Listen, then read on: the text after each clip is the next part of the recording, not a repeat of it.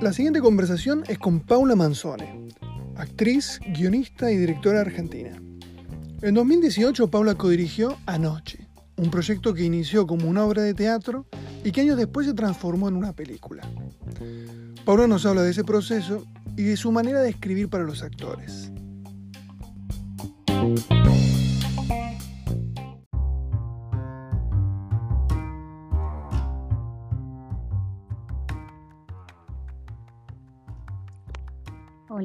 Paula, Sí, acá estoy. ¿cómo vas?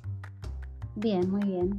Bueno, yo sé que vos estás en Buenos Aires, pero contame un poco en qué parte de la ciudad estás, en qué parte de tu casa estás y qué cosas te rodean, como para que podamos imaginarnos un poco.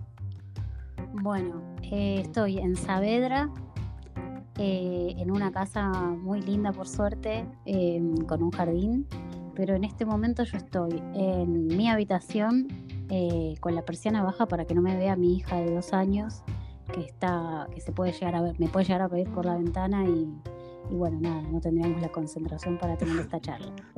Perfecto, perfecto. Caul- eh, Paula, contame, ¿cuándo y cómo supiste que querías hacer cine? Eh, bueno, siempre me gustaron las películas y mm, creo que, que siempre supe que me gustaba, pero no me terminé de animar. Estudié la carrera de imagen y sonido un poco porque sentía que tenía que estudiar algo cuando termine el colegio y también estudié teatro al mismo tiempo. Sentía más la vocación de actriz que de, que de hacer cine, pero estudié toda la carrera. Y creo que, que, bueno, a lo largo del tiempo como que también sentía que era algo muy complejo, ¿viste? Y a lo largo del tiempo me fui, fui tomando como coraje y, y ganas y, y ánimo, ¿no? Como para, para animarme a hacerlo.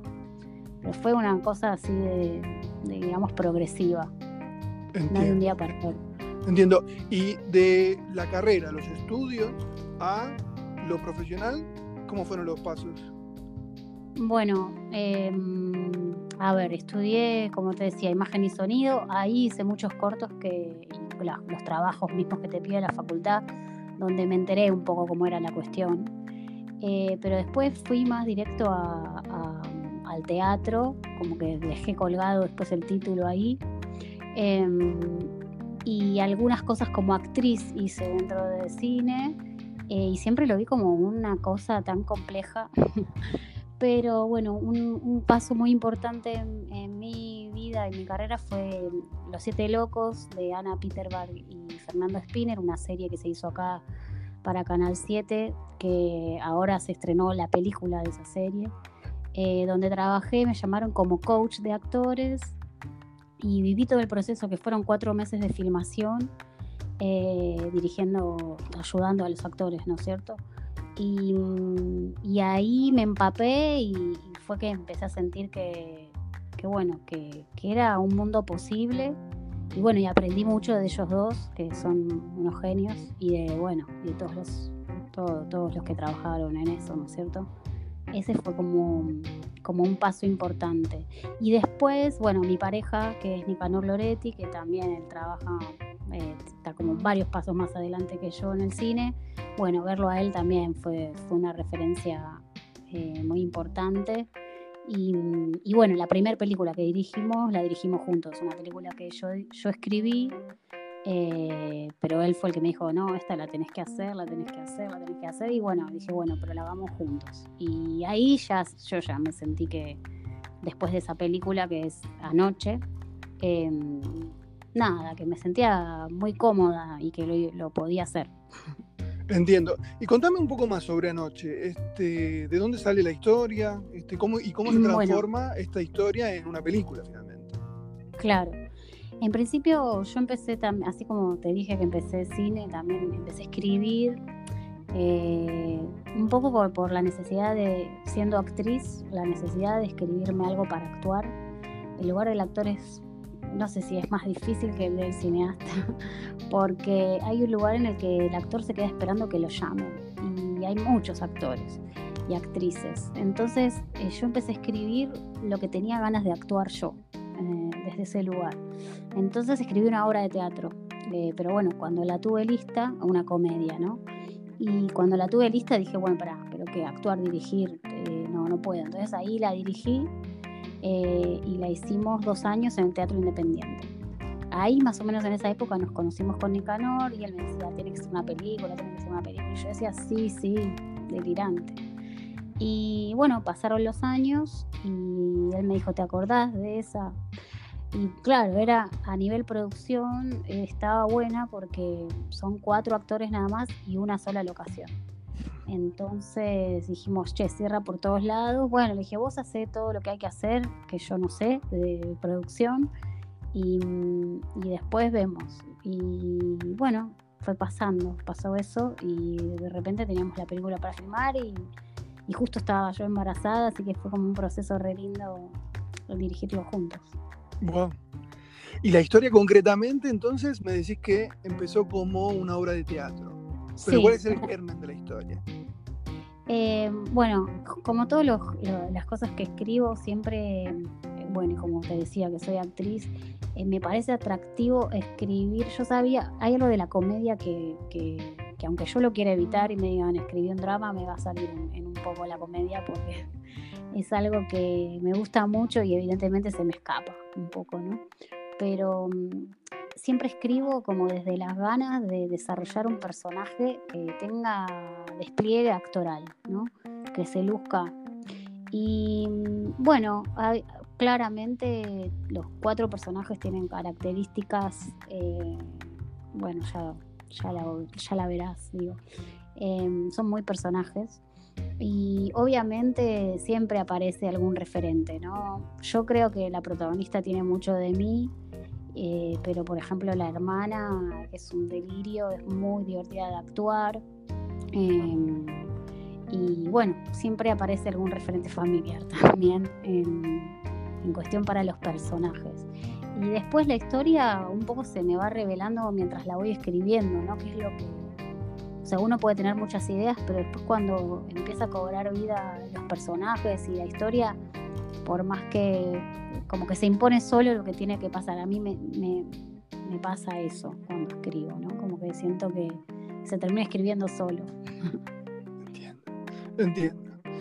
Y ahora, ¿qué te hubiera gustado saber antes de empezar con este, bueno, con este o con tu último proyecto? Un, un obstáculo que hayas atravesado y que con algo de información antes hubiera sido más leve o algún consejo que quieras dar.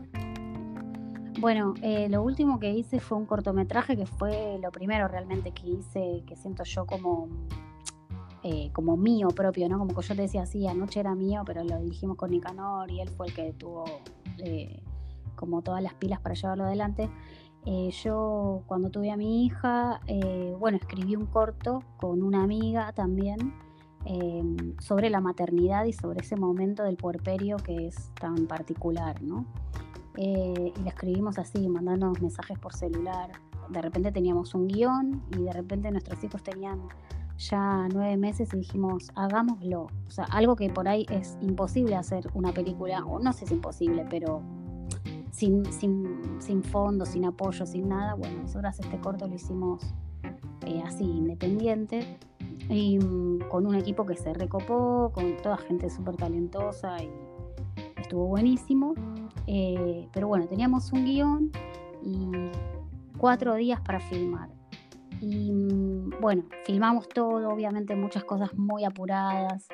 Eh, y con mi hija también, así que era como, fue como eh, un proceso rarísimo. y, y bueno, no sé si la pasé tan bien todo el tiempo, ¿no? Porque uno quiere como llegar, llegar, llegar, llegar, filmar, llegar, bueno. Y la cuestión es que a la hora de editar hubo escenas que tuvimos que sacar, ¿no es cierto? Porque nos damos cuenta que no, que no hacían falta. Y yo dije, bueno, ¿qué tiempo perdimos filmando esto? Que si yo hubiera estado más atenta al guion, eh, hubiera, me hubiera dado cuenta antes y hubiera optimizado más el tiempo. Creo que eso es algo que está bueno revisar y revisar 500 mil veces antes de filmar porque, porque, bueno, para poder aprovechar más el tiempo, ¿no? Completamente. Bueno, ¿y cómo seguís ahora? ¿Cuáles son tus proyectos actuales?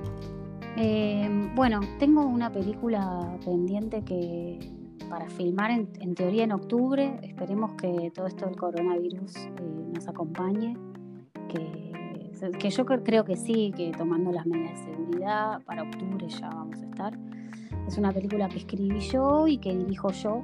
Eh, bueno, y que estamos ahí armando todo el equipo para que poder hacerlo. Pero bueno, ahora medio en pausa. Y después, bueno, lo que siempre me acompaña es la escritura, escribo todo el tiempo, o sea, es lo único que siento que, depende solamente de mí y que puedo hacer medio en cualquier momento y bajo cualquier circunstancia, ¿no? Sí, completamente. Mm. ¿Tenés alguna corazonada sobre cómo va a seguir la industria del cine después de Corona?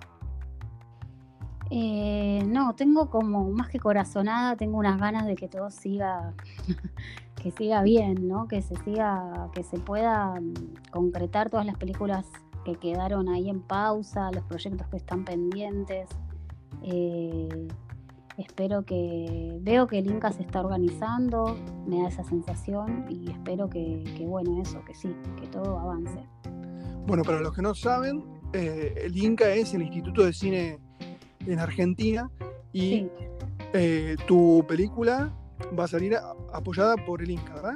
Sí, de hecho, esta que digo que de octubre sí ya tiene en realidad el interés, por eso es como que está ahí en pausa, pero ya tiene el interés, en teoría cuando todo se active va a estar todo bien. Entiendo. Y sobre la aplicación al Instituto de Cine, ¿tenés alguna cuestión para recomendar? Eh, la verdad es que, bueno, hasta ahora, o sea, siempre tuvimos, la, única que no fue anoche que nos presentamos nosotros porque decía, bueno, es una película pequeña, ¿viste? Pero después necesitamos muchos de los productores, entonces, eh, para poder presentarse, ¿viste? No puedo ir yo con mi guion y presentarme, excepto solo ópera prima, pero, pero eso puede ser una vez y nada más. Eh, no tengo mucho más para decir que, conseguir buenos productores. Entendida, entendida. Bueno, ¿pensás que se puede vivir del cine en, Latinoamérica, en Argentina en este caso? Em, yo pienso que sí, que sé que es difícil, es muy difícil, todavía yo no lo logré, eh, pero, pero tengo la esperanza de que algún día lo pueda lograr. No es, no es sencillo, eh, la verdad, es difícil, pero sí, poderse tiene que poder. Entendida. ¿Y pensás que es más difícil para las mujeres que para los hombres? Yo pienso que hoy en día, hoy digo que no. Eh, creo que, hubo una lucha y la sigue habiendo femenina muy fuerte, que ya se hizo escuchar. Eh, acá en la Argentina tenemos, bueno, históricamente muchos referentes de, mujeres, cineastas, María Elizabeth, no sé, Martel, Paula Hernández ahora, o sea, hay un montón de, directoras buenas, fuertes y, autoras, digamos, personales, eh, que siento que demuestran que, se puede. Y esto, yo siento que el cine es difícil, pero hoy en día no sé si es más difícil para un hombre que para una mujer. Siento que, que la lucha logró bastante igualdad, eso siento yo. Entendida, entendida. Bueno, Pau, no me quedan más preguntas. Te agradezco muchísimo por tu tiempo y te mando un abrazo grande. Bueno, un abrazo grande. Gracias. Eh. Chao, chao. Chao, chao.